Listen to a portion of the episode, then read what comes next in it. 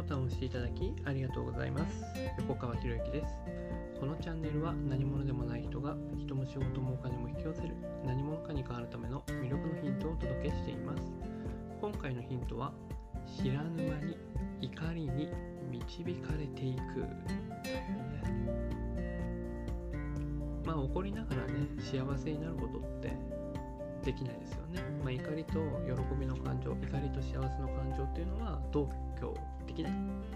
で心に怒りがあると人間は不幸になっていくわけですよ、ね、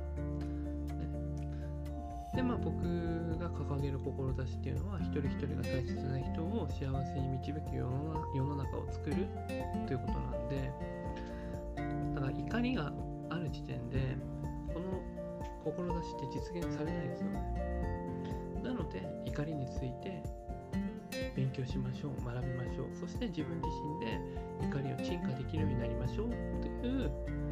まあ、目的でねこういう音声を取ってきたわけです。でそのね大切な人の中には当然自分も入ります。人の怒りを鎮める前にまずは自分自身の怒りを鎮めないといけないですよね。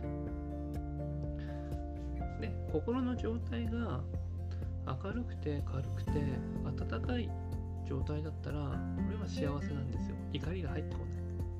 でも逆に暗くて重たくて冷たい状態ならどんどんどんどん怒りが入ってきてさらにさらに不幸になっていく。という状態なんですよね。でこの心のステージが高い人。まあ、明るく軽く温かい状態の人ですよね。そういう人は対処高所から人生がよく見えるので自分がどうやって生きていったらいいのかっていうのも見えてくるんですよ。心がね明るく軽く温かく。視座が高い人っていうのはね。でも逆に心のステージが低い人っていうのはすごい自己中心的でね暗くて冷たくて重い心が。でそういう人は人生の大事なものが見えないわけですよ。だって自分にしか焦点ないんだもん。外見てないわけだから人生で大切なものって何だろうって分かんないですよね人生っていうのは人と関わっていくものだから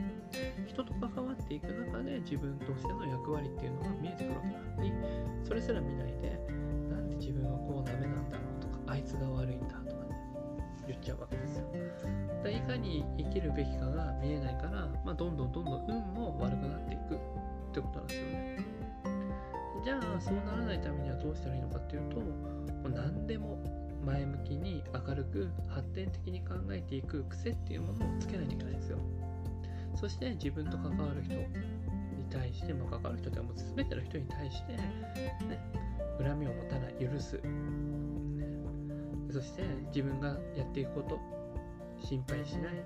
自分がこれまでの人生に後悔をしない。そして嫌なことがあっても気にしないっていうね。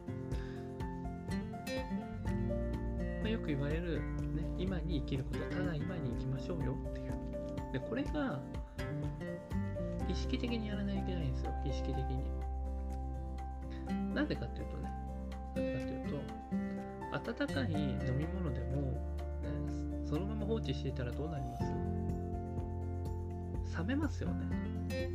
同じなんですよ。心も何もしないでいると暗く冷たく重くなってくるんですよ。だからこそ意図的に明るく軽く温かく自分からしていかないといけない。で怒りっていうのは破壊のエネルギーでもあるわけですよね。じゃあその怒りってどこに生まれるんでしたっけ、まあ、当然ですけど自分の体の中ですよね。自分の体の中。だって怒りっていうのは体が緊張するってことを言いましたよね。怒りが発生するとまず何から壊すのか。それは自分の体から壊すんですよ。で、まあ、次からのねこのお話は起こらないことっていうね一番最初に紹介したものの中にあった例え話なんですけどよく怒りっていうのは火に例えられると。火にね。火っていうのはあのファイヤーの方ですよ。で自分の体に火をつけたら触れるもの全てに火をつけて破壊することもできますよね。だって自分燃えてるんだから。でもその前に 当然ですけど周りをね破壊する前に自分が燃えていないといけないわけですよね。でこれをマッチに例えると、ね、ゴミを燃やそうと思ってマッチに火をつけると先に燃えてしまうのはマッチですよね。回言いますよ。ゴミを燃やそうと思ってマッチに火をつけますよね。先に燃えてしまうのはゴミではなくマッチですよね。でもマッチは大事。マッチは大事。燃やしたくない。でもゴミは燃やしたい。なんて願いは絶対に叶わないわけですよ。つまり怒りっていうのは自分で自分を燃やしてしまうわけですよね。そして破壊していく。これがね怒りを感じた瞬間に、ね、体の症状が出ればすごく分かりやすいですよね。怒った瞬間に胃が痛くなるとかね。まあ実際になりますけどね。怒りが溜まってる人はね。でもそんなことはいきなり症状が出るなんてないわけですよ。徐々に徐々に蓄積されていくわけですよね。でそうやって蓄積されていって内臓を壊してしまって体調を崩すなんてね。結構あるじゃないですか。だ健康を失ってしまったらやりたいこともできなくなるわけですよ。僕たちはこの体を使ってね与えられた体を使って自分の思考を現実化していくわけですよね。例えば今音声を聞いてくださってますけれども、耳が聞こえるからですよね。音声聞けるのも。でものすごくこれ当たり前のこと言ってるんですけど当たり前だからこそ見過ごせされがちなんですよね。僕たちは体がなかったら何にも生み出すこともできない。何にも行動することもできないんですよ。で僕たちが一番にまず考えなきゃいけないのは何をするかというよりも自分の体が自分の体が自分の思考を現実化できる状態に整えるっていうことを結構多くの人は見過ごして見過ごしてるんですよね見逃してるんですよね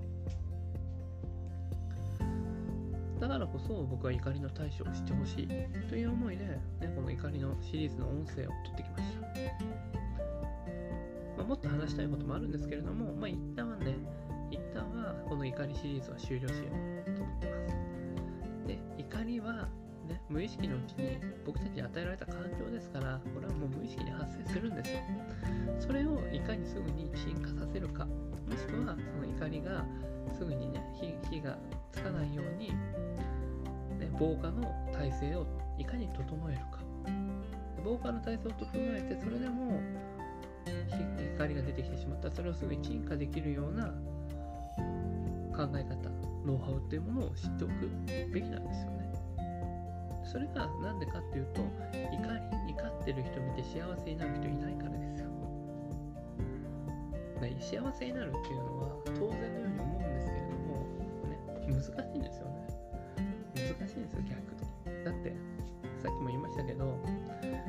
温かいね、飲み物が放っておいたら冷めていくように、僕たちは何にもしなければ心も収めていくんですよ。でそれを、ね、行動することによって前向きに考えることによって心を明るく軽く温かくっていうそっちの方向に持っていかなければいけないですよね。そうしないと幸せには絶対なれないし。ということなんですよ。だから怒りの対処法を知らな知らない人が幸せになることって絶対ないですよね。怒りながら幸せになんか絶対になれないですから。ということで、ぜひですね、まあ、この音声ね、ずっと残してありますんでね、何度も何度も復習して、ね、この怒りシリーズ聞いていただければなと思いますし、まあ、僕も全てできてるわけじゃないですからね、だから一緒にね、その自分の体を怒りが着火しにくい状態にしていく、そして着火してもすぐに消していける、そんな体の状態というものを一緒に作っていけたらなと思います。これあれですよね、まあ、怒りシリーズになってからね、あの反応がものすごくね、えー、減ってるんですけど、ということは、なんかこの音声、の前に、もう怒りなんて自分では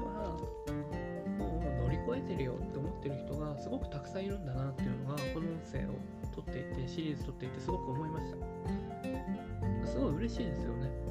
だって怒りに関して自分はもう分かってる。起こらないっていう風に確信してるからこそ音声を聞かなかったりとか、ね、感想を出さなかったりとかするわけなんですよね。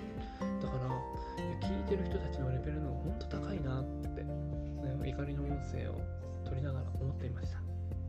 ありがとうございます。また次回からはね、あの皆さんからいただいてる質問とかにね、お答えしていこうと思いますんで、ぜひ、ね、遠慮なく LINE の方とか、まあ、メールでもいいので、えー、質問など聞きたいことありましたら、どんどんどんどんメッセージいただければなと思います。はい、今回以上になります。このチャンネルでは一人一人が大切な人を幸せに導く世の中にするためあなたの人生経験で培った魅力を生かして何者かとして活躍してほしいそんな思いで配信をしていますこのチャンネルの音声を隠さず聞いていただくと魅力ある人たちの考え方や立ち居振る舞いが分かり人も仕事もお金も引き寄せる何者かに変わっていくことができますぜひチャンネルフォローやお友達へのシェアをしていただいて一緒に何者かになることを実現できたら嬉しいです魅力のヒント今回は以上になります最後までお聴きいただきありがとうございました。また次回お会いします。横川博之でした。